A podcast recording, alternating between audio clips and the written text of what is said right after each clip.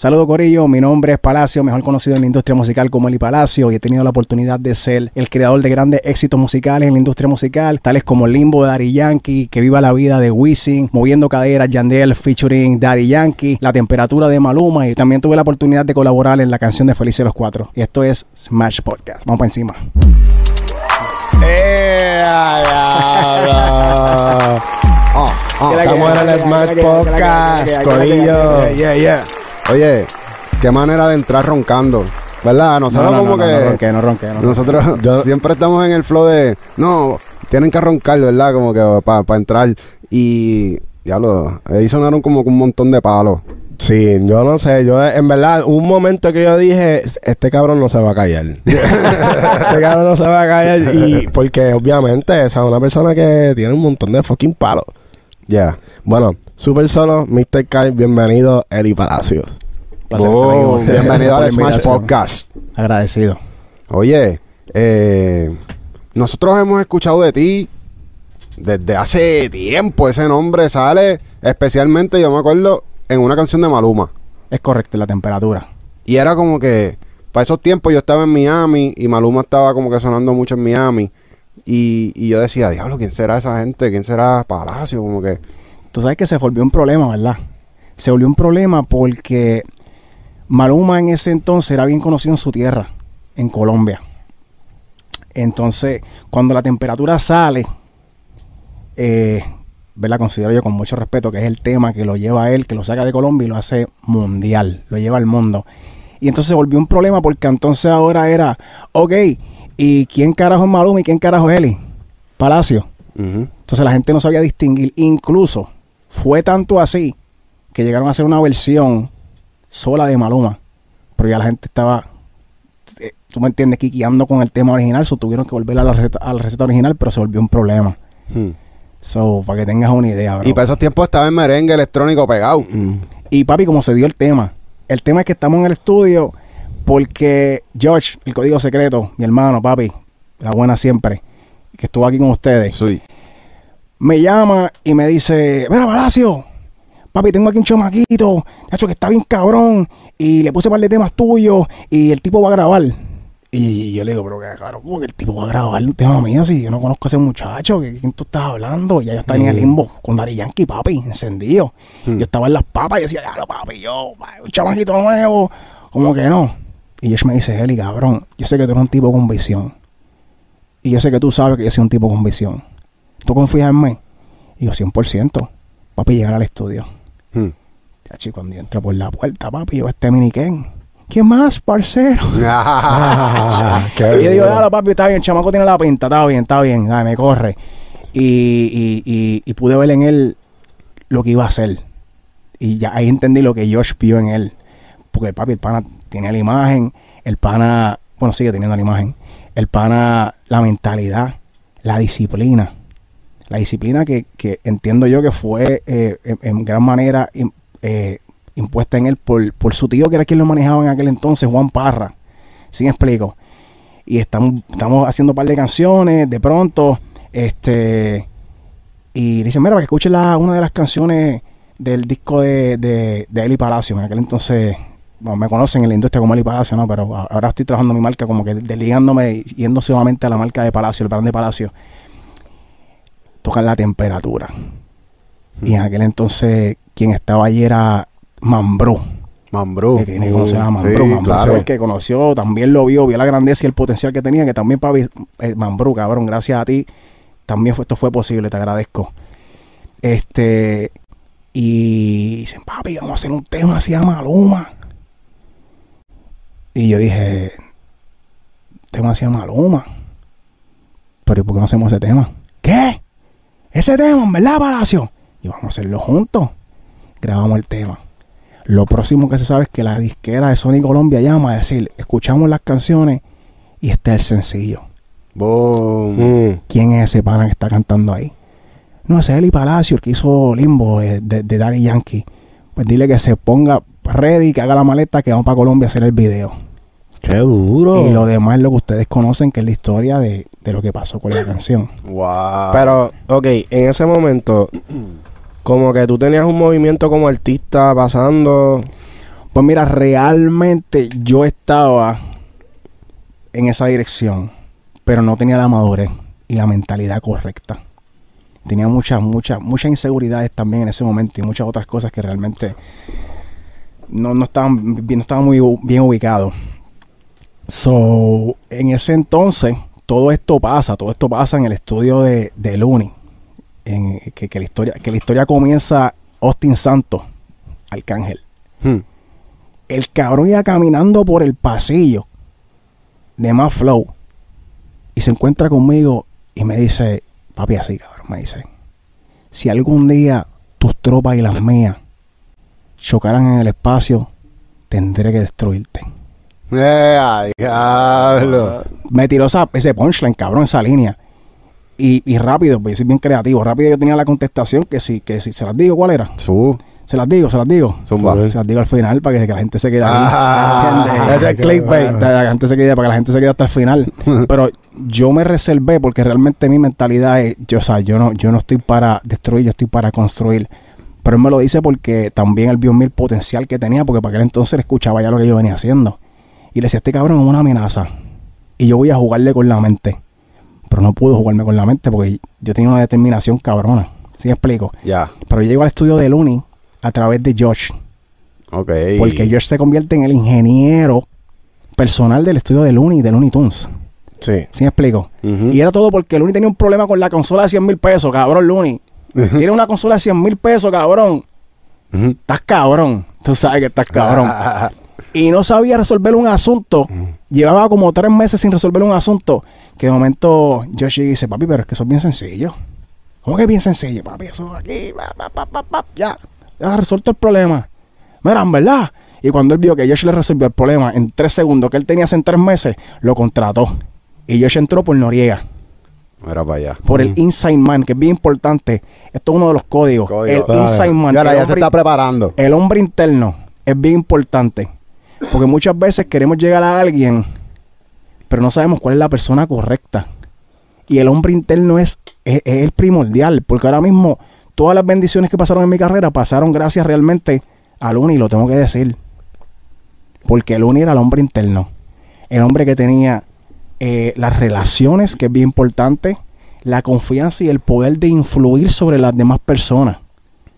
Porque sí, yo era talento. Y de hecho, Luni no, no la veía conmigo. Luni no la veía conmigo. Y él puede decir que sí, pero él no la veía. El que la veía la tenía clara era, era, era George. Decía, este cabrón es la verdadera máquina de guerra. Este tipo es la, eh, la única bestia peluda con piernas. Y no pasó Pero hasta- eso era como artista, ¿verdad? Para ser artista. como, o- talento, como talento en general. talento Como talento en general, como talento en general.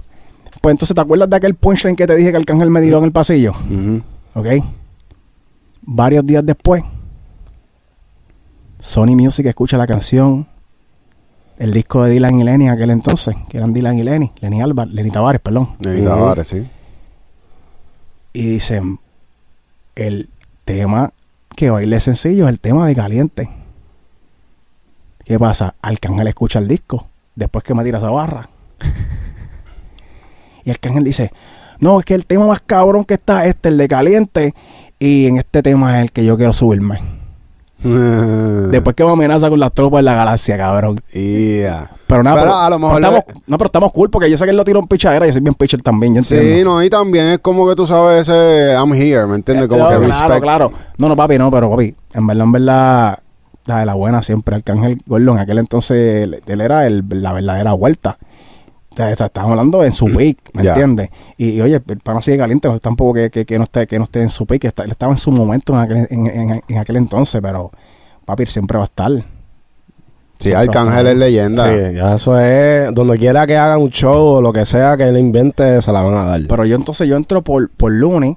Después, ¿qué pasa? Después de Looney, eh, eh, que pasó lo de caliente, yo digo, puñ- ahí es que Looney dice, este cabrón tengo que zumbarle un contrato. Hmm. Después de caliente, después que ellos lleva diciéndole, papi, ponle el ojo, papi, ponle el ojo. Cuando escogen el tema de caliente como sencillo, es que Looney dice, hmm, toma el contratito, fírmame aquí. Y te firmaron en un 360. Me firmaron un co-publishing. Ok. O sea, me firmaron como publicador y él tenía un co-publishing 50-50. eh, yo firmé con él un 50-50. Ok. Y obviamente él tenía su vuelta con Warner. Ok. Ok. Yo sigo por ahí fogueando, fogueando, fogueando, fogueando, porque él me tenía fogueando realmente. Hice varios de los temas de- del disco de, de, Dylan y Lenny. Muchos temas. Este, tuve la oportunidad de hacer. Hasta que un día él me llama y me dice, papi, yo tengo una pista aquí que está bien cabrón y tú tienes que llegarle aquí al estudio ahora mismo. Yo llego al estudio y me dice, papi, tú te vas a sentar en esa silla que está ahí. Él tenía su estudio en su casa. Tú te vas a sentar en ese estudio que está ahí y tú no vas a salir de aquí hasta que tú no me hagas un palo. Esta es la pista. Cling, cling, cling, cling, cling, cling, cling, cling, cling, cling, cling, cling, cling, cling, cling. Papi, la pista limbo. Y yo, par de días anterior, bañándome, estaba, esto está como, como, pa, como, pa, como, pa, rumbi. El diablo, eso está bien cabrón. Papi, cuando yo escucho la pista. Caía, caía. "Diablo, Esto está como, como, pa. Y como lo que pedía era playa. Ujú. Pa' bailarlo caliente. Papi, de una. Hmm. hice la melodía digo, diablo, puñeta. Esto tiene que tener algo que lo haga especial, que puede ser ese algo. Y me acuerdo de Limbo. Llamo al viejo, le digo, viejo, coño, mano, este. El palito ese que se pone en la playa para pa, pasar por debajo del. No, no es que se llama limbo, sí, perfecto. Dale gracias que estoy haciendo un tema, le engancho. Me voy a la computadora. Tú, tú, tú, tú, tú, tú, tú, tú, busco información. Originado en. En Trinidad. Y por eso es que hay una línea que dice en, Trin- en Trinidad llegando de Aruba. En Trinidad llegando de Aruba, gozando la temperatura, yo la vi bailando el limbo. Porque yo, me, yo busqué información y lo hice. Papi, en media hora monté la vuelta. Le digo a Luri, "Ay, ya eso está. Que ya eso está. Eso está, ven para que lo escuche. Este es el concepto, se llama limbo. Luni escucha la canción y dice, diablo, qué palo más cabrón que esto que lo otro. Papi, que yo voy a llamar a Don Omar, que si esto, si lo otro. Discúlpenme. Y yo le digo, papi, si tú llamas a Don Omar, tú vas a cometer un error. Tacho, tú eres loco, ¿cómo tú vas a decirme que, que Don Omar, que eso es un error? Tú vas a cometer un error, Loni. Papi, el tipo que ahora mismo está más caliente en el juego con Dan Sacuduro. Y dice, precisamente por eso. ¿Cómo así? Explícate. Yo, cabrón, tú, tú le vas a dar clavo a alguien que ya hace clavo. Porque Dan Sacuduro y Limbo en la misma línea. Estoy hablando con cojones. Estoy No, zumba, No, papi, está en la Chacho, puta la historia. Estoy hablando- por ahí para abajo. Y de hecho, yo pensé que me iba a ir más cabrón en la. Estoy encojonado, pensé que me iba a ir más guapo. Pero entonces, entonces, entonces. ¿Por dónde iba? Ajá. Le dije, no, cabrón, si tú haces eso, tú eres un loco. Llámate a Yankee. Porque con ese tema es que Yankee, como ustedes estaban en contienda, más bien Don con Yankee. Este. Con ese tema es que tú te vas a poner los guantes con el pana. ¿Sabes? Le dije a él, con ese tema es que Yankee se va a poner los, pana, los, los guantes con el pana para darse par de puños en el ring, en el peso de, de Don Omar. Pero ven acá, en, en ese momento, ¿había algún, tip, algún tipo de guerra entre Yankee y Don Omar? Full, papi. Pero es que ellos como que siempre han estado encontrados, ¿verdad? Papi, full. Sí, mira, yo, yo, yo, esto es una cosa que también tienen que aprender y es que nadie los va a hacer por ustedes. Tienen que tomar acción, tienen que salir y tomar acción. Tienen que hacerlo ustedes, nadie lo va a hacer por ustedes. Papi, yo me pa- yo, yo literalmente me enteré que mi mamá en aquel entonces tenía un jevo. Y el hermano del jevo vivía en la urbanización de Don Omar. Hmm. Y yo me enteré, yo dije, mami, cuando Don Omar está allí, déjenme saber. Papi, me dijeron, Don Omar está aquí en la urbanización. Mala mía. Don Omar está aquí en la urbanización. Llamaron a mi, a mi vieja. Y yo le digo, vamos para allá de una. Gordo, me puse la ropa en un minuto. Me monté en el carro, llego a casa de Don Omar. Y Don Omar está, me ve cuando me parqueo, sale así. Y yo le digo, William, disculpa la molestia, mira, mi nombre es Eli, es que yo hago música. Y Mario Villay escuchó ya la música que yo hago y dijo que, que te va a gustar. Y él sale con la mitad de las trenzas así por fuera. Y, Ah. oye, cuando Don Omar era, dale, dale, Don, dale. ¿Qué? Sale para afuera y me dice, me da la mano y dice, a, a- a- a mi- a- a mi mamá le dice, mucho gusto. Y dice, no, el gusto es mío, señor, un caballero, don Omar, papi, te felicito. Trató a la vieja cabrón. Me dice, papi, si Mario Villay escuchó lo que tú estás haciendo y le gustó, a mí también me va a gustar porque ese es mi oído. Así que te veo en el estudio mañana. Creo que a las 2 de la tarde. En verdad llegó como a las 3. Lo tuve que llegó, esperar. tar- llegó tarde. cu- Lo tuve que- pero papi, el mismo día que él llegó a verse conmigo para escuchar mis canciones, Él venía con el disco de la tiradera de Ari Yankee, gordo. Mm. Eh, Yo no me dejo. Ya yo estoy grande, pendejo. Mírate en mi espejo a ver si tuve reflejo de algún viejo y me montan. Cara. ¿Qué? Papi, allí, a enseñárselo a todo el equipo de trabajo. ¿Qué es la que hay? ¿Qué vamos a hacer con esto? Y yo dije, diablo, esto se va a poner un bien feo. Eso, claro, estaba en contienda. Wow. Pero, ok, entonces, ya le verdad que, que él fue para allá a decirle, no, papi, este es para Yankee. Para que por no- eso, pero no hay, no hay un conflicto de interés ahí, como que, o sea, eso es un corillo. Es que lo que pasó es que en ese momento fueron... Yo te estoy contando la historia, la narrativa, pero fueron distintos tiempos, totalmente diferentes. Incluso esto fue cuando... Esto, esto fue de, luego de que Yankee, cabrón. O sea, imagínate esta llamada, papi. Imagínate esta llamada. Prrr, prrr, a Josh. Hello. Sí, Josh, mira, papi, te habla Ari Yankee. Hello. no le creo. Mira, Josh. espero que estés bien, papi. Te habla D.Y., Dari Yankee. Eh, hello. Mira, brother, te habla Dari Yankee. Te estoy llamando porque vi el video del pana, del Palacio, y quiero sentarme porque lo quiero filmar. So, prácticamente él tenía int- intenciones de filmarme y nos citó y nos juntamos en Miami, gordo. Nos juntamos en. Miami y en Miami nos sentamos en la mesa y cuando nos sentamos en la mesa, él dice, después que Yankee escuchó como, como tres canciones del disco, en aquel entonces, Manuel de Corazones, que nunca salió, pero va a salir después. Yankee le dice, papi, yo no tengo que escuchar más nada. ¿Cuántos que necesitan? Josh le dice, bueno, ¿qué, qué es lo que hay? ¿Qué es lo que necesitan? Y Josh le dice, le dice, mira, más o menos como, yo entiendo que como 300 mil. Cuando Josh le menciona, le menciona la cifra de 300 mil, Yankee dice, esta gente no sabe lo que está diciendo. Nos ve terneritos todavía en el negocio. Y él dice, hubo problemas porque no entienden el negocio.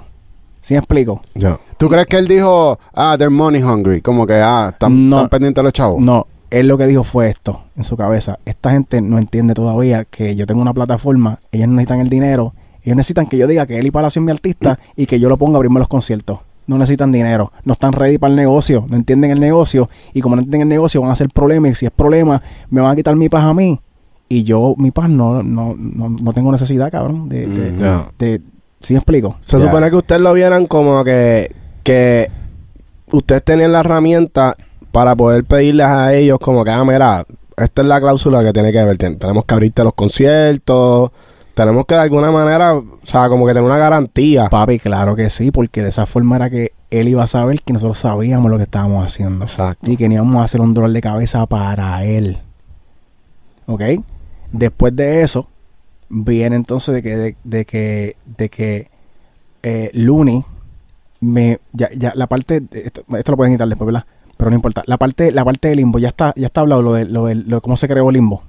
No. No, Ok, ok, pues vamos a eso. Después de eso, viene cuando Luni me llama, esto es tiempo después, Luni me llama y me dice, mira Palacio, pasa por casa, que yo tengo una pista, papi, aquí que está cabrona, te van a cerrar en el estudio y no vas a salir de ahí hasta que no hagas el tema. Yo llego y precisamente él me mete en un cuartito al lado de su estudio donde era la cabina y él tenía otro seteo. Me dice, papi, siéntate ahí y no, y no, salgas hasta que me hagas un palo.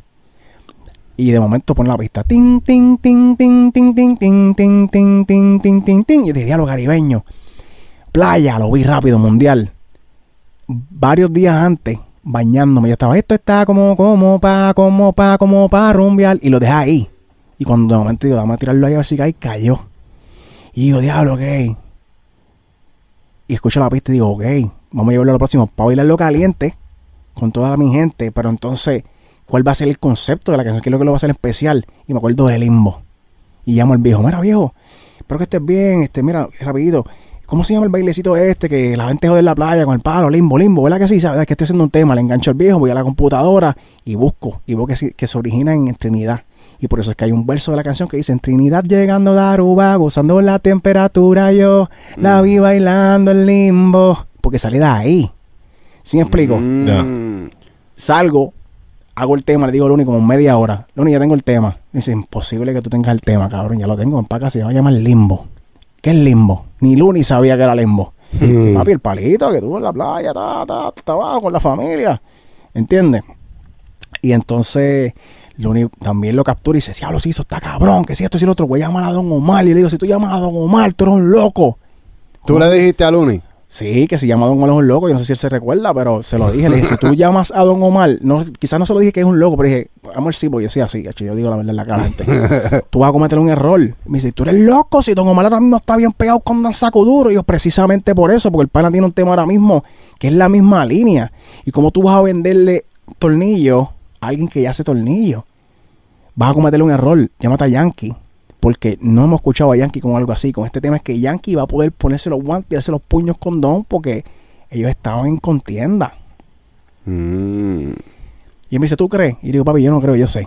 Él saca el teléfono. Yankee, papi, que es la que hay. Mira, papi, te tengo tu próximo eh, tema más grande después de la gasolina. Así le dijo al frente mío. Yankee a los 35 minutos. en el Porsche. Se baja. Adiós, Palacio. Loni dice, pero ah, espérate, tú lo conoces. Porque Loni no, no tenía idea de lo que había pasado en Miami. Cabrón, Loni no Mm. sabía. Claro que sí, papi, este tipo es una bestia. Ah, pues mira, fue el que hizo el tema, que si esto, dale para acá adentro. Papi se sienta Yankee con su piquete. Ya la cabrón, tú eres la bestia. Y dale, Mm. soname el tema. Le ponen la canción de Limbo a Yankee. Yankee lo primero que hace es esto. Termina de escucharla y se pónmelo de nuevo. La vuelve y la escucha y me hace. Y yo le digo, yo lo me le digo, cabrón, no te creas que yo no sé lo que tú me estás queriendo decir. Y él se ríe y le digo, papi, tú la viste ya. Tú sabes para dónde eso va. Pero Yankee tuvo la visión porque Yankee cogió la estructura de la canción y la cambió. Porque la parte de la parte de vamos, va- vamos, coger el ritmo, cintura, rodilla, el piso baja y pasa el limbo. Eso no iba, eso no iba, no arrancaba el tema así. Él fue el que cogió y lo puso al frente para capturar la atención de la gente de una. Y fue brillante, fue tremenda movida. Aprendí mucho de eso, de capturar la atención. Eso es producir. Sí. Eso es producir. La, la sí. importancia de, de engancharte de una. Sí, que eso es una técnica que en verdad a todo el mundo que, que, que produce o compone siempre deberían como hacer el testing ese como tú hiciste, enseñar el tema que si eso es lo que le capta la atención a alguien, ¿por qué tenerlo en el final o en otro lado sino moverlo para el frente? No, papi, fue brillante, Gordo. De verdad, fue brillante, fue brillante, fue brillante. Eso fue una movida y he aprendido muchas cosas de Yankee, bro. Yankee, una de, las- enseñanzas más grandes que Yankee me ha dado y quiero compartirlas con ustedes, y esto pues posiblemente es otro código, es que el talento no, no es todo. Hay gente muy talentosa. Hay gente que posiblemente sean más talentosas que Yankee, que, que, que, que Bad Bunny, que muchos de los artistas que están establecidos ahora mismo elite, pero no tienen lo que tiene Yankee. Disciplina. Mm. La disciplina hace una gran diferencia. Papi, y lo, y lo ha dicho Yankee, lo ha dicho Nicky, yo he visto par de que ellos lo dicen. La disciplina. Un pana que yo he sabido salir del estudio a las 6 de la mañana. Yankee siendo Yankee saliendo del estudio a las 6 de la mañana. Uf. Eso está difícil. Entonces, ¿cómo tú compites con un tipo que tiene el talento y tiene la disciplina? Ya. break y tiene la mentalidad también. ¿Ok? Por eso, por eso lo ha hecho por tanto tiempo efectivamente. Gordo, la mentalidad. Entonces, muchos chamaquitos allá afuera que, que, que te- te- tienes que saber que tienes que tener la mentalidad, tienes que tener la mentalidad de los conocimientos, porque, ok, ah, yo quiero cantar, ¿por qué? Porque quiero hacer un millón de pesos, pero es que antes de que tú hagas ese millón de pesos, tú tienes que convertirte en la persona que vale ese millón de pesos. Hmm. Es lo mismo. Entonces, Yankee es la máquina de guerra y es el líder porque él tiene la mentalidad correcta. Él tiene el talento y él tiene la disciplina. Y el Y- equipo de trabajo también, ¿verdad? Porque él, él siempre se ha mantenido con un equipo bien cerrado. ¿Sabes que Eso es algo que yo admiro mucho de J Balvin. La lealtad. Tú lo ves con los mismos. Papi, ya tú tienes, tú tienes algo que no, que no, que, que, que funciona. Porque tú lo vas a cambiar. ¿Sí me explico? Yo he visto a Balvin, papi, con los mismos, yo no sé, yo- hasta donde yo sé, ¿verdad? No, no, Balvin siempre ha estado con los mismos y eso es algo de que yo admiro mucho de él. Los artistas que están pegados como Bad Bunny, Rabo Alejandro, Mike Towers, qué sé yo, como que deberían como hablar un poco más, eh, o maybe los- la gente que entrevista debería hacerle las preguntas, pero como que se debería hablar más del trabajo de un, de un artista fuera del escenario, como que, porque sentimos que como que muchos artistas no entienden el proceso que hay detrás y lo, todo el trabajo que conlleva. Y a lo mejor como que lo que se vende en las redes sociales no es lo mismo, entiende, que uno debería hacer para poder ser exitoso. Papi, full. Full. Porque ellos están viendo nada más que la parte de arriba del iceberg. Pero no permiten que vean a profundidad. Y mano, yo he visto, yo he visto muchos artistas y el que lo haga, cool. Yo no estoy paso, yo no estoy paso a mierda. Que es como que, cabrón, esta es mi vida. Mira mi Lamborghini, mira mi reloj, mira mis cadenas. Y cool si tú quieres hacer eso, pero ¿y qué más tú vas a ofrecerle a tu gente, papi? ¿Sabes? Y yo admiro mucho a mi Weather por eso, porque mi Weather dice, está cabrón que tú tengas tu yate, pero yo quiero mi yate. Está cabrón que tú tengas tu casa, pero yo quiero mi casa. Está cabrón que tú tengas tu Ferrari, pero yo quiero mi Ferrari. Si tú no puedes enseñarme a obtenerlo, tú no puedes ser mi amigo. Hmm. Y, y, y, prácticamente ahora en mi faceta como compositor que me estoy desligando del Eli Palacio y me estoy convirtiendo en el brand de Palacio nada más, es con la mentalidad de que a mí me importa un carajo Palacio, ¿sabes? Como que yo, la mega estrella, ah, ven, tírate una foto conmigo y brillar yo. A mí no me importa brillar yo. Simplemente mi música es una excusa para capturarte a tu atención, para traerte de cerca y decirte, ok, ¿cómo yo puedo ayudarte? En tu vida profesional y en tu vida personal. ¿Cómo yo puedo sumar a tu vida? Y yo entiendo que ese es mi propósito, que no es como que el dinero o lo que yo pueda estar flashando. Ahí hay una clave bien importante y nosotros pues eso es, eso es una de las cosas que, que con este podcast tratamos de, de- de ayudar a las personas en ese aspecto de que una vez tú, ustedes se sientan aquí en, en una entrevista, pues ahora en tu carrera esto le, le sirve mucho para que le pongan el checkmark azul también, ¿me entiendes? Ya cuando tú sales en una entrevista en prensa, pues te cuenta como algo importante en tu carrera. Que el podcast, pues te añade valor de esa manera solamente por estar aquí tener esta conversación con nosotros. Que a la misma vez, eso que tú estás haciendo de cómo yo puedo añadirle valor a, a la carrera de los artistas, productores, pues está muy cabrón. ¿Cómo, cómo tú llegaste a esa mentalidad de, de- de querer hacer eso? Bueno, pues si tú supieras, bro, que yo quemé muchas relaciones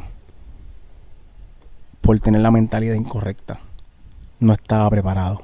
Y qué bueno que no pasó. Qué bueno que cuando pasó lo que pasó con la temperatura, yo no continué. Porque un gran poder conlleva una gran responsabilidad. Y yo iba a hacer tantas loqueras y las llegué a hacer. Yo llegué a lastimar muchas relaciones por tener la mentalidad incorrecta. Pónganse para lo de ustedes la mentalidad es súper importante, el mindset es súper importante. Cuenta, cuenta algunos de los errores Ja. que tú piensas que, para que la gente no los vuelva a repetir, ¿me entiendes? Dale, gordo, vamos a eso, vamos a eso. Este, señor Chris Jedi, con mucha humildad le pido mucho perdón, porque en algún momento que no entendí, posiblemente le falté el respeto. Y ahora lo entiendo. Pasó lo siguiente. Chris Jedi también me hizo el approach para filmarme en algún momento como su compositor de la casa. En aquel entonces estaban haciendo un par de cosas y uno de los temas que se hizo fue un tema eh, que nunca salió. Que yo tuve la oportunidad de componer para Daddy Yankee. Y cuando digo componer, es componer en full. Yankee solamente le cambió una palabra. Yankee decía, que, que esto a mí nunca me había pasado. Yo me siento raro, es raro, Jedi, cabrón. A mí nunca me había alguien escrito un tema que yo no Mm. tuviera que hacer nada. Hasta el chanteo, Que eso me lo puedo poner aquí, mira. Tac, tú sabes, como lo- lo- lo- las insignias de, de los... los ranks. ¿Tú me entiendes? Del- que, que aparentemente soy, al parecer, el único pana que ha logrado hacer un tema para Yankee a la medida perfecta que el pana lo- le cambió una palabra. Wow. Chris Jedi me regala estudio. Obviamente eh, me habla y me dice, papi, este es el tema. Este va a ser el sencillo de Yankee. Lo llama al frente de mí, cabrón. Mira, Yankee, papi, estoy escuchando las canciones y yo creo que deberíamos sacar con este tema, esto y lo otro y demás. Yankee dice, pues dale, papi, si tú piensas que es el tema, es el tema. Fuimos con ese. Chris Jedi engancha la llamada y me dice, ah, como quien dice, ¿qué vamos a hacer? Entonces yo, yo quiero manejarte. Porque obviamente, y lo entiendo, era lo que le convenía a él. Manejarme. Ok, ¿cuánto tú más o menos esperas? Eh, el 20% de todo. Y yo, ok, el 20% de todo, eh, pero incluso de las canciones que hice en el pasado, el 20% de todo. Y yo no tuve la madurez para hacer una contraoferta, para decirle a él, papi, este, dame un break, déjame pensarlo, lo consulto con la almohada y mañana vengo y te doy una respuesta. Y me bloqueé. Pues el 20%, como tú el 20% a este cabrón de las cosas que yo he hecho en el pasado, de mis éxitos que tú no tuviste nada que ver, que tú no estuviste ahí. ¿Sí me explico? Y tam- y tú sentiste que te estaban tratando como, ah, me están tirando un pescado aquí. No, no realmente, quizás no, porque quizás él realmente tenía la mejor intención. ¿Sí me explico? No Por eso, puedo. pero como que fue que te fuiste en la mala, básicamente. Sí, papi, porque ya había pasado yo un proceso. Hay un par de cosas que en verdad, en verdad, yo no me gustaría decir porque yo estoy para, para, para edificar, para construir, no para, para destruir, pero yo pasé un proceso bien feo que yo perdí mucho dinero en un contrato que yo tuve que gastarme un billete en abogado y, y- y fácilmente te estoy hablando de que por lo menos algunos 300, 400 mil pesos más se fueron. Que, yo, que yo no, no, no, no los pude... ¿Sí me explico? Ya. Y yo pago eso, me salgo de ese contrato, ya me quedo independiente. Entonces empiezo a caminar hacia adelante.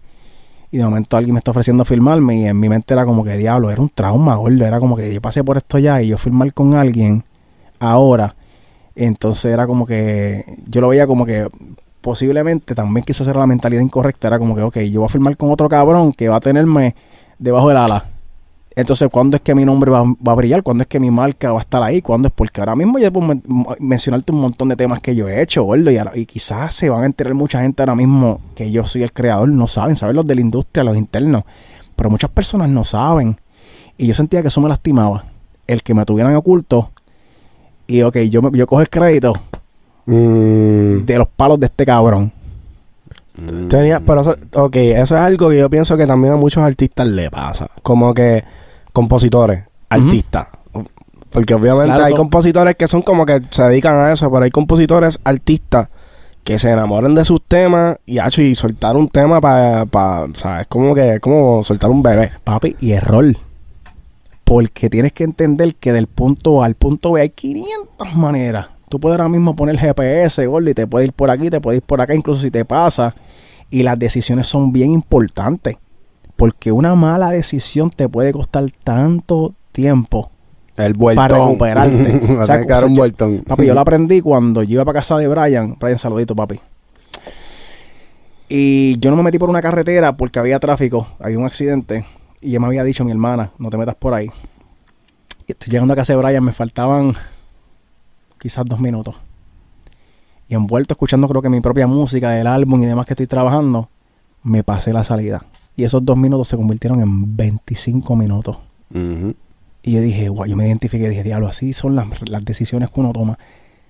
Ten mucho cuidado con las decisiones que tomas porque te pueden perjudicar. Y, Full. y, y- y lo que, y lo que quizás pudo haber sido en un mes va a ser en un año.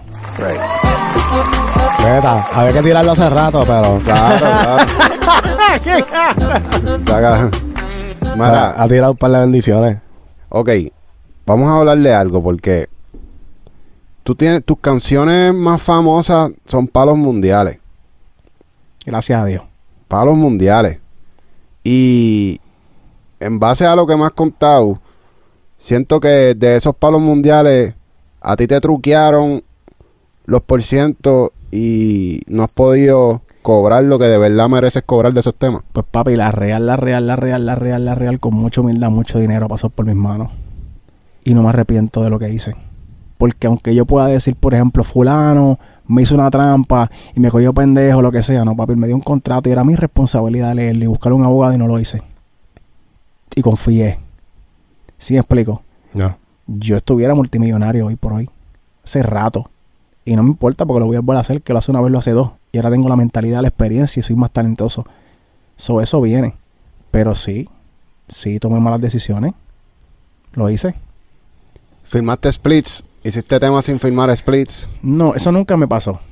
Eh, y, y lo que me pasó, honestamente, eh, prefiero reservármelo. Porque como te digo, estoy aquí para sumar, no para restar. Sí, sí. Sí me explico. Pero quizás algún día, si se me encojona y me cogen bien cojones. Mira, ven acá. tú estás, porque ma- ahorita nos mencionaste y básicamente tú hiciste como, como, como cuando uno tiene ya su vuelta pasando, que uno va a shopping, ¿verdad? Como que uno va a una disquera, buscas en otra y uno va buscando a ver quién es el que te va a dar la verdadera oferta que te va a convenir a ti. ¿Ok? En ese momento me dijiste que como que pues que lo de Chris Jedi como que no funcionó bien porque tomaste una mala decisión y te fuiste en la mala. No, no, no. ¿Verdad? Escucha, escucha, escucha, escucha. Aclaratoria. Quién sabe si fue una buena o mala decisión. Porque me hizo más fuerte y me hizo crecer. ¿Sí me explico? Y Ya. a, lo, y a lo mejor estoy en la misma posición de que yo cojo tu crédito. Trabaja para mí que yo me quedo con el crédito. Ya. ¿Sí me explico? Y yo no estaba para eso. So, quién sabe, a lo mejor sí. ¿sabes? Pero lo del crédito, cuando tú dices yo cojo el crédito, ¿es como que las regalías también o es más bien... papi, la pauta. Ajá. La pauta. Porque, porque, ah, eh, recuérdate que la gente se deja llevar por lo que escucha. Fulanito, ah, pues al fulanito hay que buscar. Entonces, ¿qué pasa? Tú me tienes trabajando a mí, aquí, full time. Coges la pauta, te buscan a ti, y tú vienes y sigues dándome trabajo, pero te quedas cobrándome el peaje. Y, Bueno. está, y está cool porque se entiende. Ah, se entiende la oportunidad y, y, y, lo demás. Pero papi, yo creo que eso es algo que uno puede pasar cierto tiempo en lo que uno se, sabe, se- uno son uno va subiendo los, los- los- los niveles Exacto. y en ese momento yo decía eso no es lo que yo quiero para mí so yo me aplaudo yo mismo porque yo supe ver lo que yo quería para mí para mi marca y, y no me arrepiento de eso Pero literal, es, que esa, esa yo, yo lo veo, estoy en contigo ahí, en tu decisión. Porque yo, nosotros pudimos estar trabajando y haciéndole beats a otra gente y trabajando como work for hire y vivir de eso y conformarnos. Y probablemente estuviéramos viviendo mejor. Pero cuando tú empiezas a invertir en tu vuelta como, como independiente, como compositor y estás invirtiendo en tu marca, eventualmente, o sea, a lo mejor en el momento no te va a dejar el dinero que tú quieres, ni vas a tener el impacto que tú quieres, pero eventualmente tú sabes que si tú estás invirtiendo en tu marca y estás haciendo las cosas bien, cuando vaya a llegar lo que te vaya a llegar, va a llegar mucho más grande. papi para que tengas una idea para que tengas una idea y esto sí lo voy a decir Hmm. todo fue porque era falta de información. En mi caso fue porque el intérprete creativo era asesinado por el Palacio Negociante. Ya. Diablo, ¿para qué yo voy a sacar este tema? Si se lo di a fulano y voy a hacer dinero. En todo momento, siempre, el negociante me mató al creativo.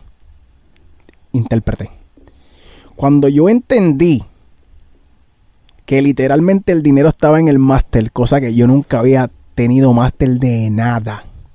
Nunca había tenido máster de nada. Yo dije, diablo, brother.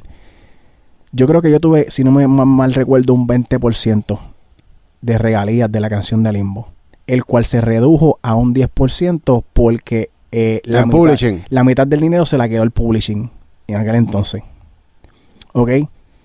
Y con ese 10% de publishing sin máster, yo pude haber hecho, qué sé yo, digamos que algunos 350, 400 mil dólares. Imagínate cuánto dinero pasó por las manos de Yankee con el máster. Espérate tiempo. Taquiri. Código. Hoy vamos a romper récord de bendiciones. Diablo. 345 mil dólares con un 10%. Fácil, fácil, fácil. Du- durante todo el tiempo de la canción afuera. Cuando yo entendí eso, yo dije, diablo, pero si yo puedo seguir haciendo temas, lo que tengo que es aprender de mercadeo. Y aprender un par de cosas. Y me encerré. Mucha gente no me vio. Yo no estuve. Pero yo no estuve para los ojos de ustedes. Yo siempre estuve creando. Yo ahora mismo tengo temas que yo puedo fácil, fácil, fácil, fácil, fácil sacar por dos o tres años un tema cada dos semanas. Diablo. Óyeme, y con mi equipo, lealtad full. Con mi equipo, siempre para que los míos ganen. Y somos los dueños del máster. Duro. Y sin contar el merchandise. Mira, Ah, ese merch es tuyo. papi, Daydreamer, para que sepa. Muy cabrón. Tranquilo. Es un, un- paso a la vez. Vamos, vamos primero a lo que vamos, que es con la música. Y después de la música, vamos a lo demás. Porque esa otra, esto es un código también. Muchos de ustedes artistas, y, est- y esto me sorprendió, gordo. Cabrón, Arcángel le preguntaron una vez, le preguntaron que si él podía eh, vivir su estilo, seguir su estilo de, de vida sin hacer show. Porque es que ustedes se creen, muchos de ustedes, ¿verdad? Que papi, que nosotros somos como que nada más que los shows en vivo, obviamente lo de las presentaciones y los streaming, y que no hay más nada. No, papi, usted es una marca y usted es una marca, usted tiene que ponerse para la vuelta. Porque Claro. ahora mismo, quizás antes de que tú llegues a un millón de reproducciones y te ganes dos mil dólares, dos mil lo que sea, con, con, con, con, con, con el incentivo que pagan las plataformas, papi, antes de que quizás tú llegues a ese millón de stream, tú quizás vendes 50 gorras a 24.99. Ujú. ¿Sí me explico? Sí, sí, los merch siempre, digo, yo pienso, y, y estamos aprendiendo de esto, que el merch es como que uno de los mejores incomes o sea, source of income para los músicos y los artistas. Cacho Gordy, que ese dinero tú lo puedes utilizar como cash flow para inyectarle a las, a las, pu- a las publicidades de tu, de tu música. Qué duro. Ya. Ese es el cash flow.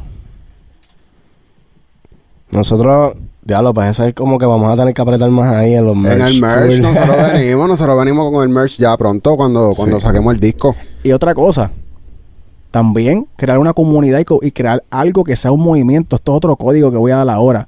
¿Ustedes saben por qué Donald Trump ganó su campaña?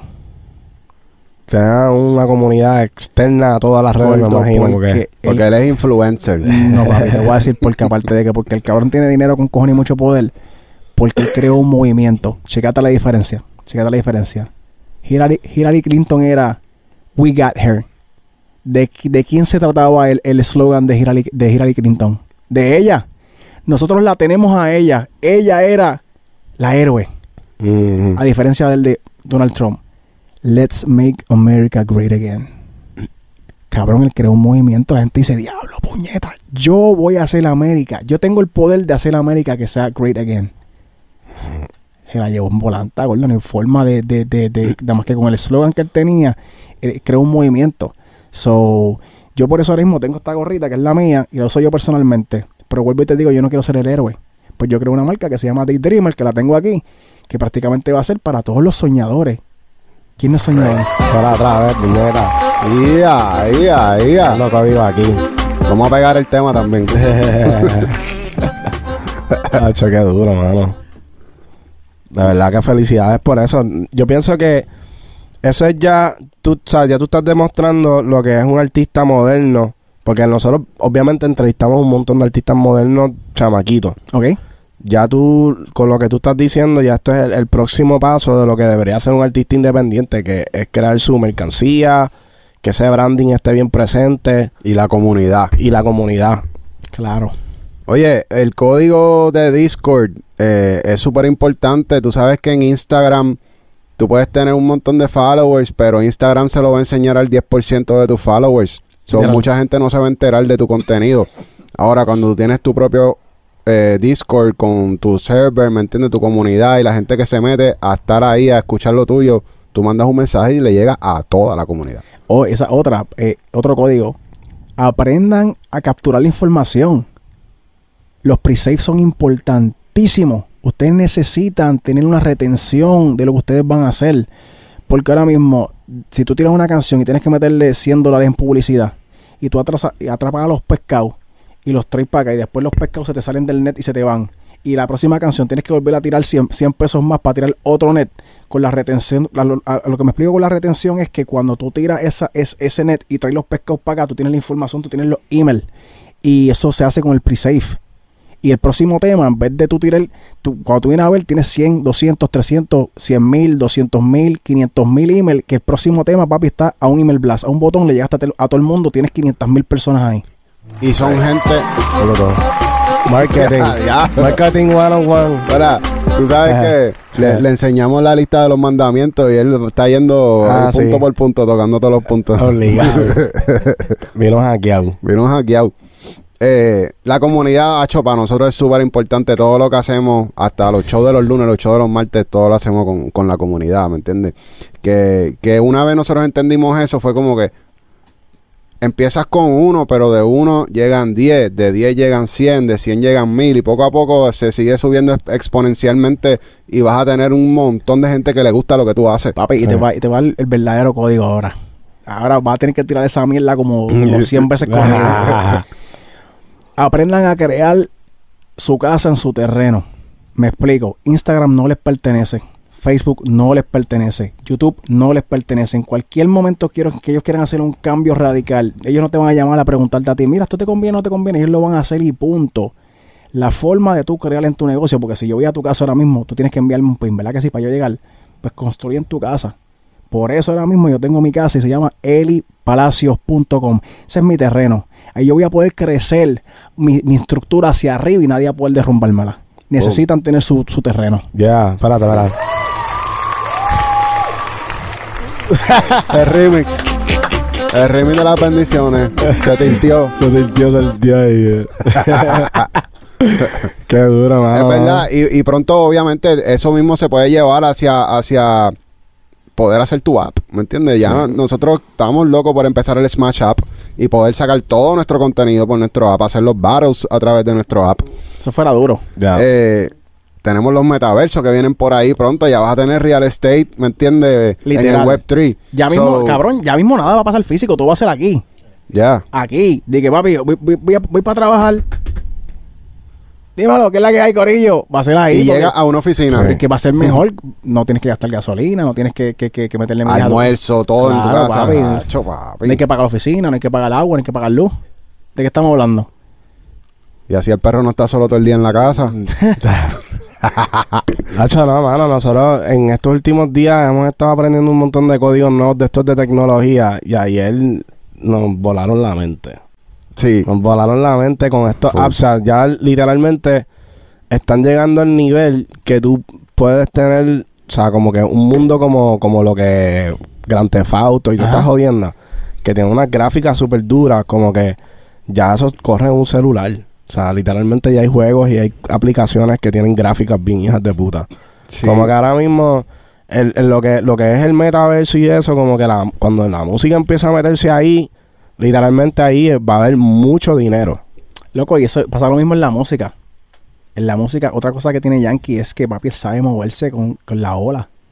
Él sabe adaptarse, que es lo mismo que me, me el papi, me tú le da un puño y no se lo vuelves a dar quizás en toda la pelea porque sabe ajustarse, eso es bien importante, saber ajustarse también en, en- en la música, saber ver qué está funcionando, qué no está funcionando o qué puede funcionar, porque son pocos realmente las personas, diría yo, que pueden impactar al nivel de crear un camino nuevo. ¿Sí me explico? O sea, es bien importante estar pendiente a- al movimiento de lo que está pasando constantemente. Oye. ajustar, se la ajuste. Una, una pregunta, como compositor, porque yo sé que es bien difícil el- este proceso para los compositores de cobrar en las sesiones, porque siempre vemos que los compositores usualmente pues como que cuando están empezando no, no se cobra, o sea, tú estás ahí, tú vas a una sesión, tú escribes y qué sé yo.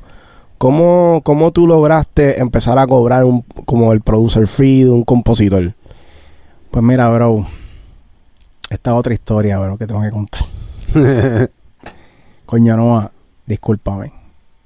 Yo, yo hice una loquera con Noah. Yo no sé si, si Noah se va a encojonar porque yo voy a decir esto aquí, pero...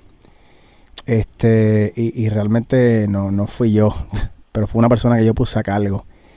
Papi, la primera vez que yo, te, que yo pude cobrar un production fee, que yo te puedo decir que fue bien cobrado, fue a Noah Sack.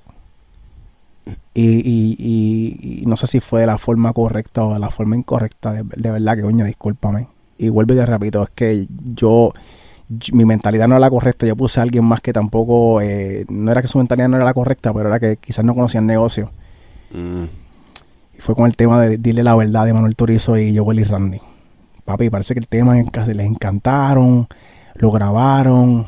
Y de momento llaman a Palacio. Palacio está encabronado porque Palacio siempre lo que han, lo han cogido de pendejo y lo han atropellado. Palacio puso algo a negociar. Dice, no, papi, no, que si esto, que si lo otro. No, no, no, pues, no, pues, pues, pues el tema no va. Olvídate el tema que el tema no va. Papi, así, el pana, no voy a decir quién fue, pero le habló así a Noah, cabrón. No, no, pues papi, pues no, pues pues el tema no va y le enganchó a ese flow. Y más adelante se cuadró algo, gordo. Y el primer production fee que yo pude cobrar, yo hice de dile la verdad, yo hice el intro y hice el coro. Mi production fee más mis regalías desde el día uno fueron 15 mil dólares. So ya saben que si quieren trabajar con Palacio, tienen que buscarse por lo menos 30. No, mentira, no, yo brego. yo Está cabrón, brego, está cabrón. yo brego, yo brego. Oye, pero tú sabes que yo me he dado cuenta que viniendo yo, yo me considero old school también porque yo, yo empecé como en el 2003. Eh, en aquella época, la generación de artistas con la que yo crecí y fui aprendiendo, aprendiendo porque en verdad no había mucha información. Los egos era algo que, hacho, como que todo el mundo tenía un ego cabrón. Los productores no decían nada de información. Lo que ellos aprendieron, pues no, papi, yo me jodí aprendiendo. Tienes que joderte tú aprendiendo lo tuyo. Y eso pasaba mucho. Todavía pasa. Pero los de la nueva, los chamaquitos nuevos, productores, artistas, no están en esa mentalidad. Gracias Y ahí yo he visto un cambio y siento que la industria está mejorando en ese aspecto. Totalmente de acuerdo. ¿Por qué tú crees que, que esta, esta era que pasó o que está pasando tuvieron esa mentalidad? Porque se han dado cuenta de que eh, la unión, la fuerza está en la unión. Sí me explico, ellos han visto como las colaboraciones pueden explotar. Y es que no, no tuviera que tener nada de malo. ¿Sí me explico?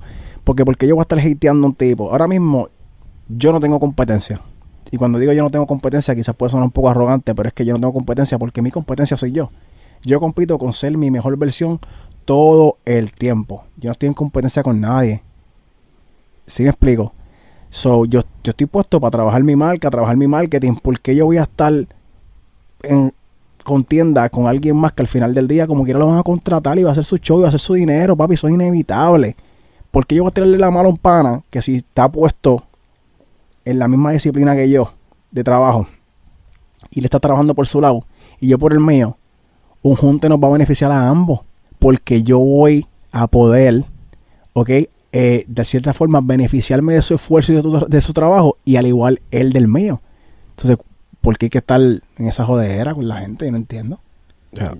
Yo pienso que, que, que cada persona y compañía tiene las habilidades de, de tú poder crear tu propia vuelta y como que, o sea, tú tienes que crear tu propia ola. Literalmente, como que llamar la atención de la manera que sea, Papi, cabrón, la- que venga a donde ti, no llegar a donde la gente. esto es un código también. La atención. La atención es el rey. Tú puedes tener el mejor teléfono, un mejor teléfono que el iPhone. Si la gente no sabe que existe, no existe. La atención, cabrón. Eso es súper importante. Entonces tú tienes que buscar la vuelta, la forma de hacer, de hacer que la gente te vea. Hey, estoy aquí. Pero obviamente que tampoco es una loquera, porque tú tienes que proyectar lo que, lo que tú realmente eres y lo que tú quieres para tu marca. ¿Sí me explico? Tú sabes Sí. que nosotros usamos mucho el término mercadeo indirecto. Indirect marketing. ¿Por qué? Porque estamos, ¿sabes? Tú no sabías que nosotros éramos productores, No. pero sí sabías que, que tenemos un podcast. Claro, claro. Pero gracias al podcast ahora tú sabes que nosotros somos productores. Duro. ¿Me entiendes? Ese es el tipo de mercadeo que nosotros siempre estamos como que poniendo la marca. Smash Hits. Ya lo, yo he visto ese logo. Ah, yo he visto ese logo. ¿Quiénes serán? ¿Me entiendes? Ah, el podcast. Ah, pero ellos son productores. ¿Me entiendes? Y eso es una manera de nosotros poder traer clientes al estudio también. Súper. So, es, una manera de que en vez de estar diciéndote, yo hago música, música compra, compra mis pistas. No, yo te estoy dejando saber a través de otro ángulo que yo soy productor y hago música también, ¿me entiendes? Qué duro. Y a nosotros, desde que empezamos a, a ver la vida del mercadeo desde ese a- aspecto, como que nos ha funcionado mejor. So, a lo mejor también es algo que pueden aplicar, Corillo. Mercadeo indirecto. Eso está Full. duro. Uh, So, les voy a contar un poco ahora de, de, de lo que estoy. Estoy en la misma línea de ustedes. Estoy para apoyar full a los nuevos talentos. Voy a poner todos mis recursos, todas mis herramientas, todos mis conocimientos a su disponibilidad. De hecho, estoy haciendo un libro que se llama Cómo convertirte en el puto amo de la nueva industria musical, el cual me gusta ya. el nombre, ese Eh, nombre está cabrón. Eh, Yeah. déjame, déjame, déjame, lo voy a, lo voy a mostrar rapidito aquí. Duro. Lo voy a mostrar, lo tengo aquí. Rapidito, déjame ir rapidito a la página web. Para ¿Y lo vas a hacer en audiobook? Ay, coño, es que puse esto. sí, eso. Eh, mira, honestamente, sí, posiblemente lo haga en, en digital, más, más digital para que pueda después, cuando vaya, siga aprendiendo, los capítulos sigan eh, on, unlock, you know, like, el conocimiento siga, que yo pueda editarlo y poder poner todo lo, lo que siga aprendiendo.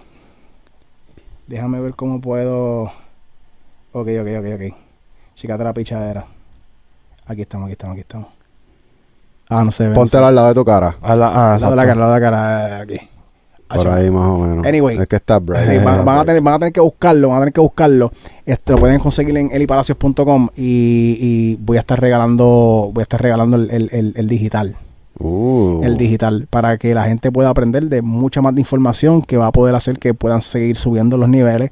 Eh, y, y prácticamente estoy trabajando ahora también mi proyecto personal de la mano de Cristian y de la mano de Oquendo, que está aquí conmigo. Eh, tengo aquí también a Adrián Santana, que es panita también, conoce mucho del marketing y tiene muchos conocimientos. Es mi uno de mis mejores amigos, al igual que Oquendo, personales.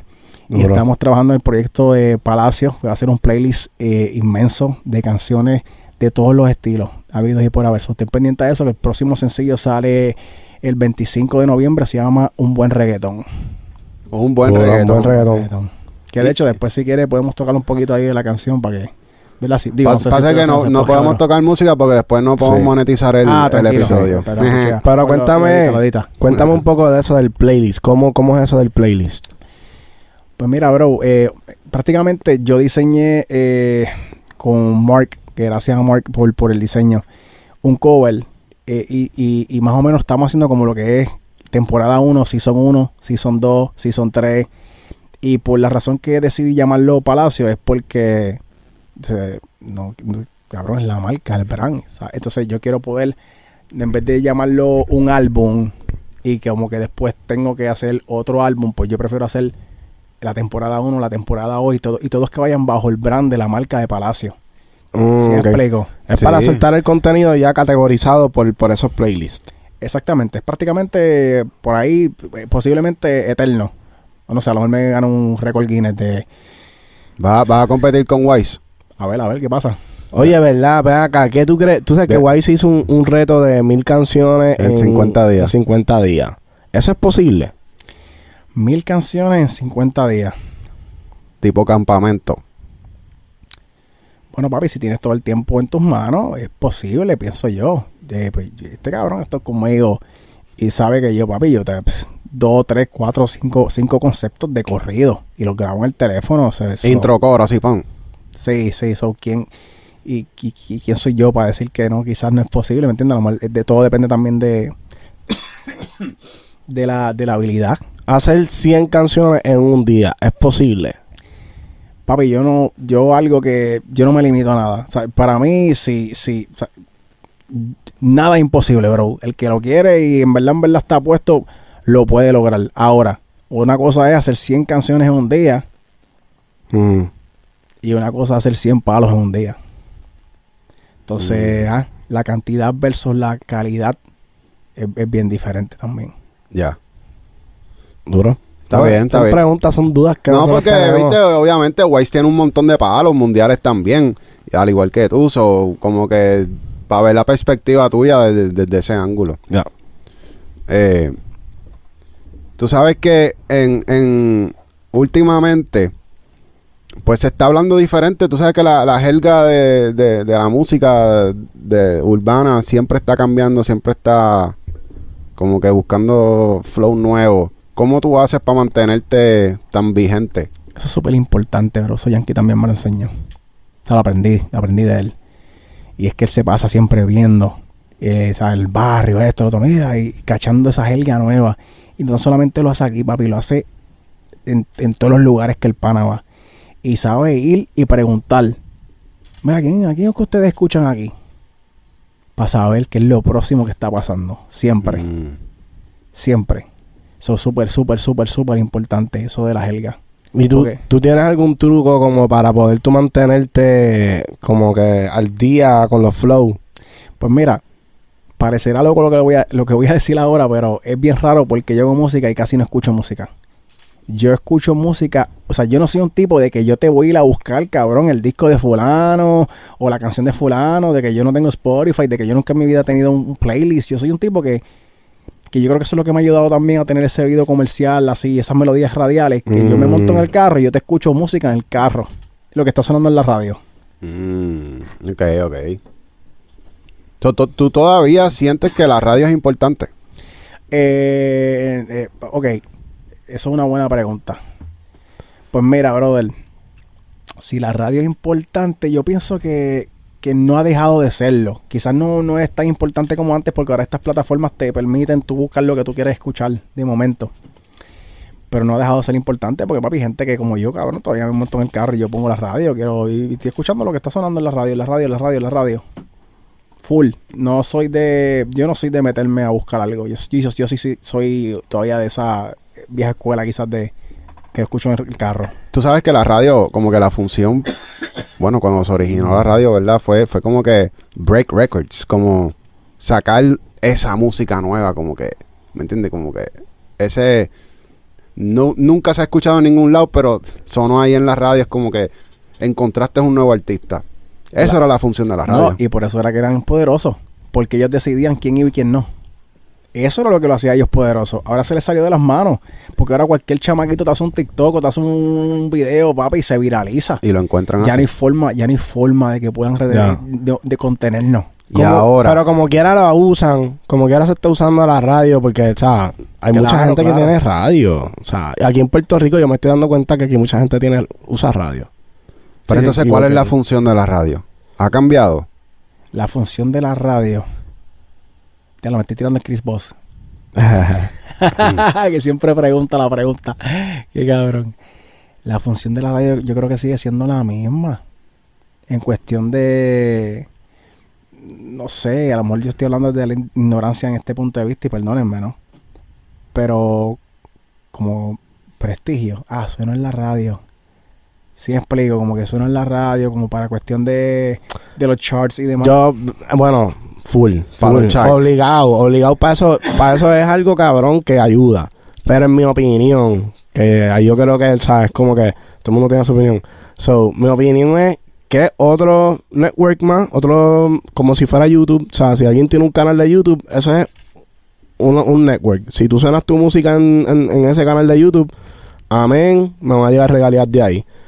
La radio es igual, como que tienen sus auspiciadores, es, un- es otro medio más de comunicación, como que igual que la televisión.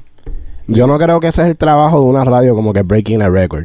Ese no es su trabajo, ese es el de un artista. Not anymore. Nunca lo ha sido. Siempre ha sido el trabajo de un artista que dice, mira, pues ya estoy sacando buenos números en la calle, crean un plan, van unos buenos promotores, and they break the record. Sí, pero es que tú sabes que la, la persona más importante en la radio es el program director. ¿Me entiendes? Y el program director es la estrella de la radio. So, ese program director, lo que lo hizo famoso en esa emisora fue la música que le escogía para que saliera al aire. ¿Me entiendes? So, sí es importante esa función de la radio. Y no creo que y no creo que vaya a dejar de existir tampoco. Porque ahora mismo, si no fuera, o sea, hay tiendas de ropa que tú compras online, todo. Mucha gente compra todo online. Pero la- no, es lo, no es lo mismo quizás la, la experiencia de ir al shopping, de caminar, el vibe que tú sientes, ¿me entiendes? Es como que, ah, pues ya hay tiendas online, pues, saca, pues cierra el mall. O, o, o lo mismo con, lo- con, con- con el cine. Quizás no es lo mismo tú poner algo en Netflix en tu casa y ver algo en Netflix que ir al cine y tener la experiencia ahí. la Pero ahí está, full. una experiencia. Experiencia, papi. Ahí sí podemos entonces meternos en, en esa área de que tú vas al cine porque tú quieres la experiencia. ¿Cuál es la experiencia de la radio? ¿Me entiendes? Es, es lo que he sido tratando de llegarle a ver cuál es la función. Si a lo mejor la radio sí funciona para que el artista vaya y haga una entrevista, ¿me entiendes? En un show que mucha gente escucha en vivo. So, eh, ah, yo pienso que la radio más bien si se va por el lado del- de, los talk shows y, y, y entrevistas y eso, pues como que va a tener mejor mejor flow, no sé. Porque tú sabes, la gente sabe ya que, que Sí, la, que- la, la payola, pues, en verdad, you're not, you're not really breaking an Sí, artist. pero ya sé- yo, yo entiendo, yo- yo entiendo cómo tú lo ves. Tú lo, tú lo ves como, ¿verdad? Al parecer tú lo ves de esta forma. Como que puñeta que hace la radio que yo no puedo hacer con mi teléfono en Spotify. Claro, The fuck. Literal. claro. Porque si tú, si tú tienes acceso a 20 mil personas a que escuchen tu opinión de lo que es la música que tú piensas que está cabrona a través de tu plataforma, pues ya tú puedes montar un, un un negocio con tu celular si es que tu medio de comunicación es un celular. Es lo que tú tengas en la mano. Ahora, entiendo lo que dice Super Solo de como que quizás un programa director tuvo ese poder. Yo no pienso que yo no pienso que fue como que que era como que un trabajo que se diseñó de como que era la, eh, era como que como te digo la radio era ese era su propósito creo que se convirtió en eso por el hecho de que era el único medio de comunicación que todo el mundo podía tener en un carro y de momento este tipo que de momento le dan una mala Ah, papi pues tú te encargas de poner la música ahí Todo. obligado desde el principio estaba corrupted Todo. el sistema Totalmente de acuerdo. Totalmente de acuerdo. Y fue lo mismo que pasó, por ejemplo, que salió la película de- del gángster los otros días. Papi, era la única plataforma que había para que se conocieran un par de gente. Pues dale, vamos a darle. Totalmente de acuerdo. Ya. Yo pienso que lo bueno de ahora es que más de una persona tiene ese poder. Estamos viendo el otro día, traímos a, a Norberto Vélez, que es salsero. La, la radio de los salseros está bien jodida, por eso mismo, porque tuvo tanto control en tanto tiempo que de momento como que perdieron, que quizás perdieron el, el, ¿cómo te, cómo te diría? Como que la manera de breaking artists, I guess, como que no sabían cómo hacerlo o cómo incluir música nueva, se quedaron con la música vieja porque es la que vende, es la que a la gente le gusta escuchar. Y entonces, pues, dependen de que las marcas, ¿entiendes? Les dé dinero, entonces para mantener gente en la radio tienen que tocar la música vieja. And everything is fucked.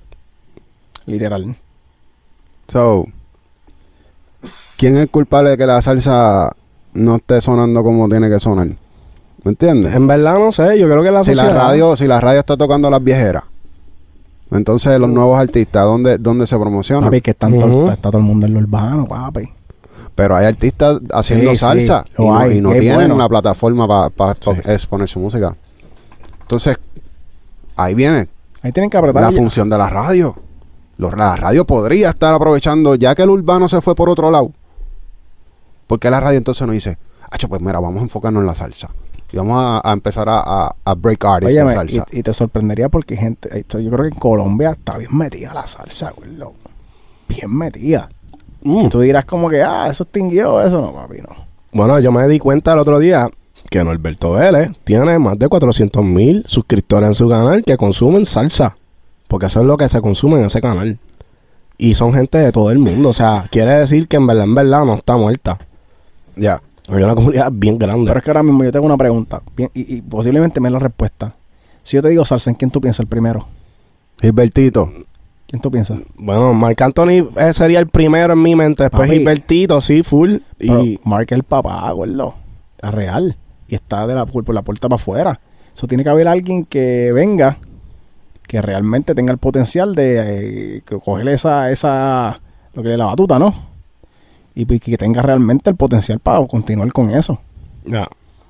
Pero también tienen que decidirse cuál va a ser su audiencia. Porque se, se, se dan cuenta. Mala mía que Oquendo, Oquendo me está mirando con una cara, me está metiendo una presión cabrona hace rato. Porque no, no lo mire. ¿Cuál es la audiencia de la salsa? Tú, si tú eres un artista nuevo de salsa y quieres llegarle a una audiencia joven, Papi, es que lo único que ¿qué te va a tienes que hacer? Es que lo único que te va a decir eso es sacar música y ver el insight. Y ver. Y, y, y Instagram lo tiene. Y, ver los, los analíticos. A ver dónde, cuál es tu audiencia, tu audiencia meta. Pero para un compositor de salsa, ¿qué, qué debería enfocarse para llegarle a una audiencia más joven? Papi, la jerga. Ahora mismo yo no puedo, por ejemplo. Sí, buenas, espero que estén bien. Hoy acá les habla el señor Palacios. En este momento, pues vamos a estar aquí en una conversación de. Hola, papi, tiene que hablar la gente, que es la que hay, papi, acá, corillo, va, atiende, tú tienes que hablarle su idioma, porque si tú no hablas su idioma, tú no, tú- ¿quién tú eres? No, es como que no, es bien difícil identificarte. Tú tienes que saber a quién tú le estás hablando. Y es que eh, eh, eso lo, lo hablamos en, en- en- con Norberto, de que la, la jerga sí es bien importante porque, por eso mismo que tú dices, porque ya nadie habla así. Ya la gente que, que era calle en, los- en back in the days antes hablaba de una manera, ahora la gente que es calle habla de otra manera. Papi, La mayoría de la gente en Puerto Rico es calle, lamentablemente. O sea, no es lamentable porque, sí, sí. sé yo, y, it is what it is, pero... y yo siento que eso le juega en contra a muchos artistas, hasta incluso urbanos, que todavía están en esa película, en ese formato.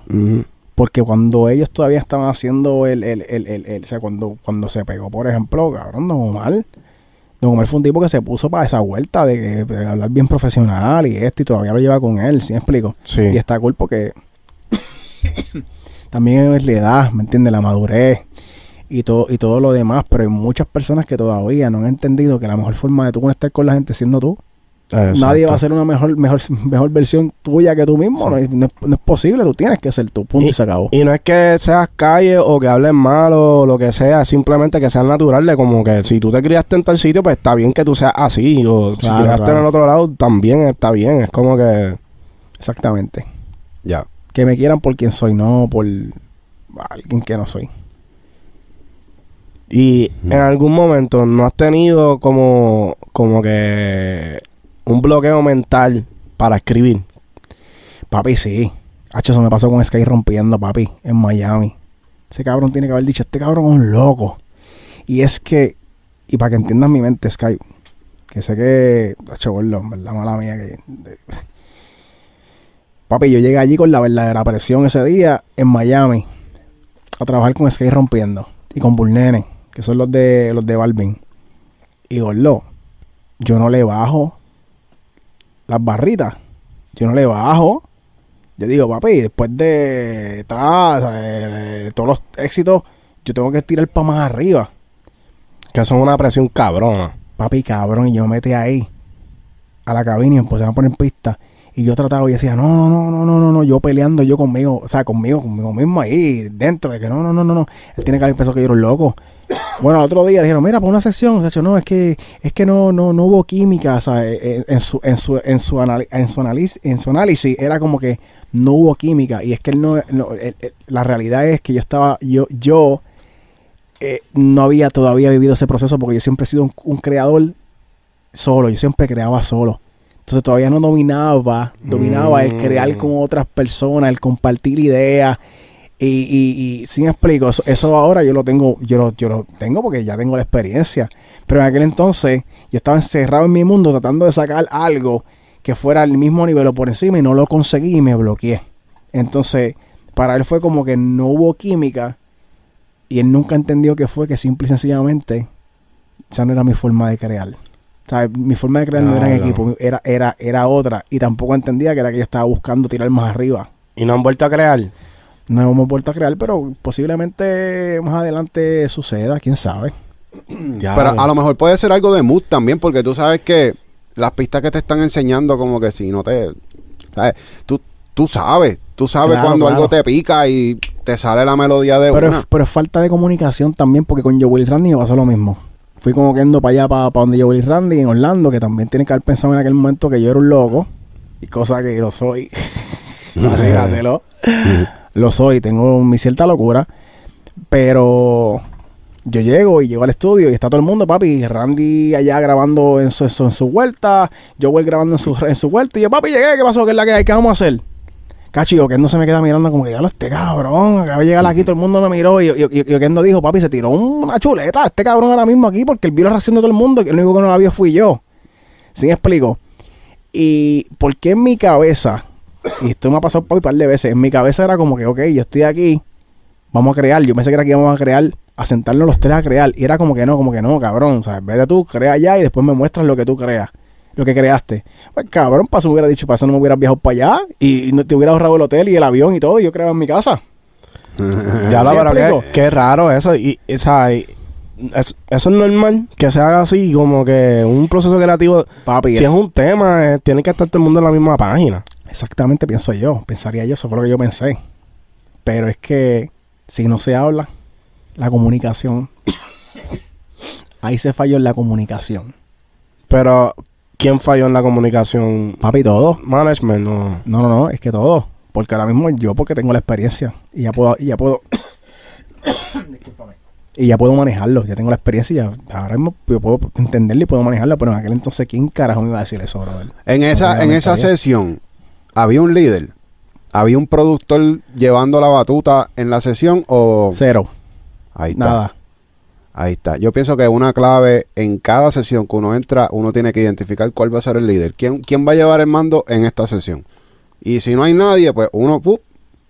Claro, claro, no La ya- lleva. ahí, ahí ya yo estoy claro de eso. Ahora yo llego y pues, escucha, como- como- ¿cuál es tu forma de crear? ¿Cómo te sientes más cómodo? ¿Cuál es tu forma de crear? ¿Cómo te sientes más cómodo? ¿Qué vamos a hacer? ¿Qué tienes en mente?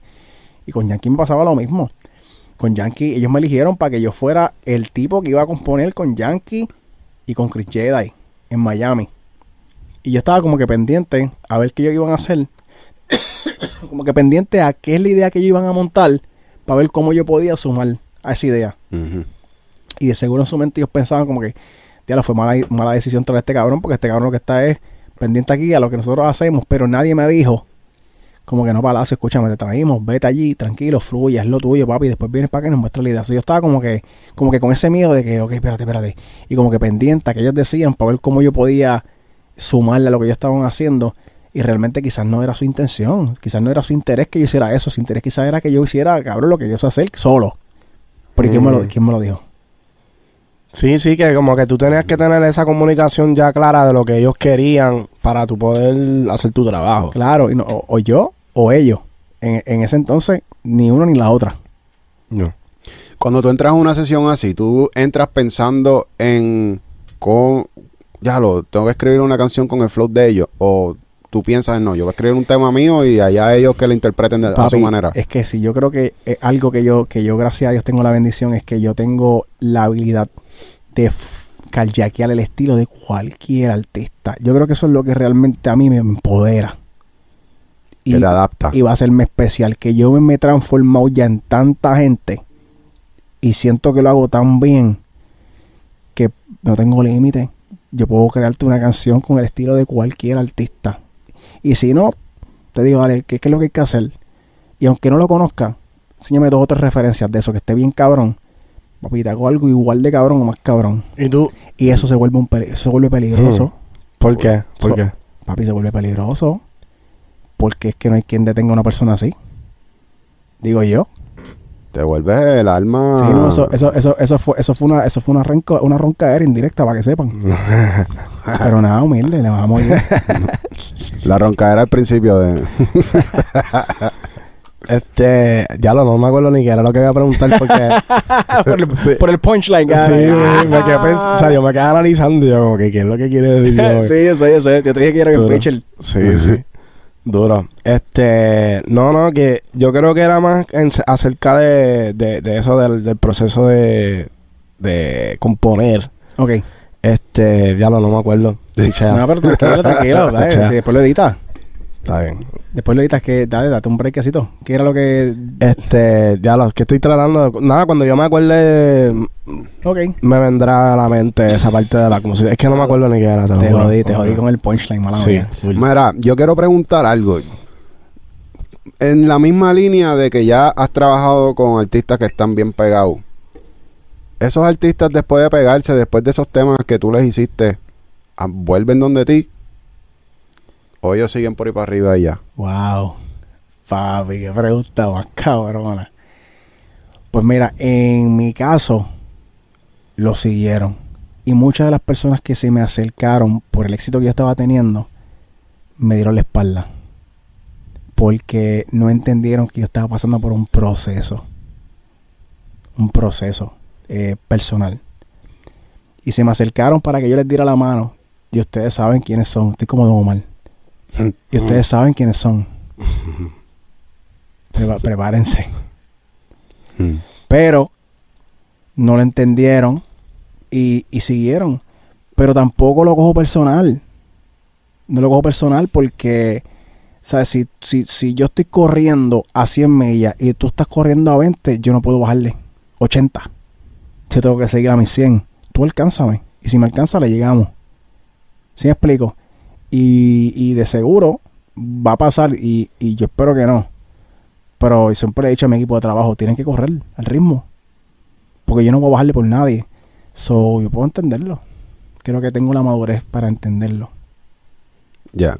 Sí, porque en verdad, si funcionó una vez, ¿por qué no seguir tratando la misma combinación, right? Claro, claro que sí. Claro que sí. Pero ahora mismo ya yo estoy formado, como dice el pana Oquendo, como el FBI. Tú no me llegas a mí, yo te llego a ti. Ok. yo voy a elegir con quién yo quiero trabajar. Porque esa experiencia me sirvió a mí para entender. Porque soy una persona bien real. Y yo si te doy un abrazo, te doy la mano y tú eres mi pana, tú eres mi pana, papi. Yo voy a estar ahí full. Y este sabe y este también. Yo por los míos, hasta abajo. Y mucha gente me hizo pensar que era mi amigo. Ni sabes que eran mis amigos realmente. Y, y no lo fueron. Era por su beneficio y su interés. Ujú. Entonces esa experiencia me entendió, me hizo entender y realizar de que no todo el mundo es mi amigo. Y ahora pues yo estoy con los míos, y con los míos voy firme. Pero con los demás, papi, para que tú entres a mi círculo, estás bien apretado. Eso es como el tough skin. Ahora tienes el, el, el cuero duro. Literalmente, bro.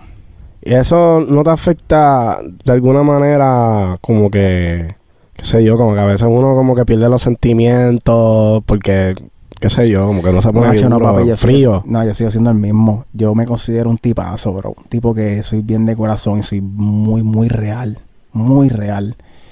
Y yo los que, papi, los paran, pues, como te digo, papi, yo, yo te quiero, cabrón, yo te quiero real, ¿me entiendes?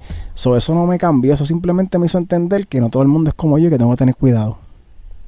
No. Sí, eso es un código, código yo diría ganador. Porque mucha gente va a tratar de como que aprovecharse, sacarle...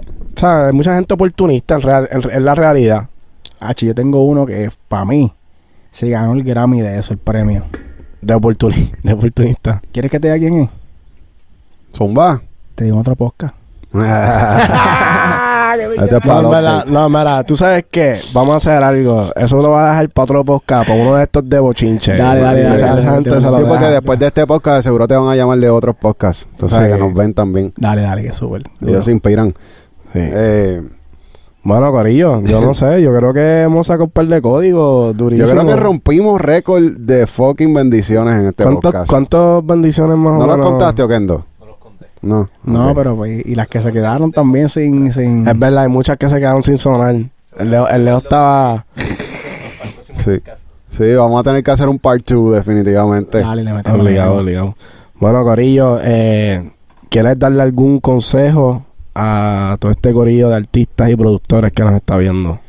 Papi, yo creo que el mejor consejo que les puedo dar es, y no tan solamente a, a los artistas, a todas las personas que están viendo esto, es que encuentren sus regalos. Cuando digo que encuentren sus regalos, es que todos ustedes tienen un regalo divino que Dios les dio. Todos ustedes. El de Kobe Bryant fue ser baloncelista. El de Ken Riffy fue ser pelotero. El de Tito Trinidad fue eh, ser boxeador. El mío fue la música. Encuentra cuál es tu regalo. Encuentra cuál es tu regalo y desarrollalo y hazte un duro y perfecciona tu habilidad.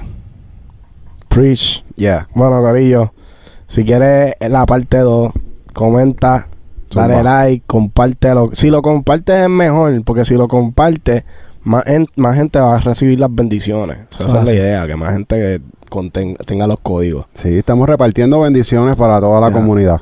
Ya, así Qué que duro. muchas gracias. Gracias a, usted- gracias a ustedes por tenerme acá, les agradezco. Esperamos, esperamos escuchar ese proyecto, en verdad. Estamos ansiosos. Eh, sabemos que van a ser par de palos que van a estar ahí también. Pues mira, brother, este, como les dije, yo soy bien exigente con mi trabajo. So, esperen lo mejor de, de- de- yo, yo diría que lo mejor todavía de mí no lo han escuchado. Pues pendiente. Duro. Duro. Bueno. Super solo, Mr. Kine. ya. Gracias a Eli Palacio por estar aquí, Oquendo. Como Adrián, era? Adrián Santana. Adrián Santana también, cogiendo contenido. Eh, estamos en el Smash Podcast, Corillo. Suscríbanse, denle like, denle follow a todo el Corillo. eh, y acuérdense que tenemos los battles el viernes 25. Van a estar bien cabrones. 16 artistas, 16 productores. Y el premio está bien cabrón, una computadora Mac. Así que, Ya lo saben, Corillo. yeah. Nos vemos hasta la próxima.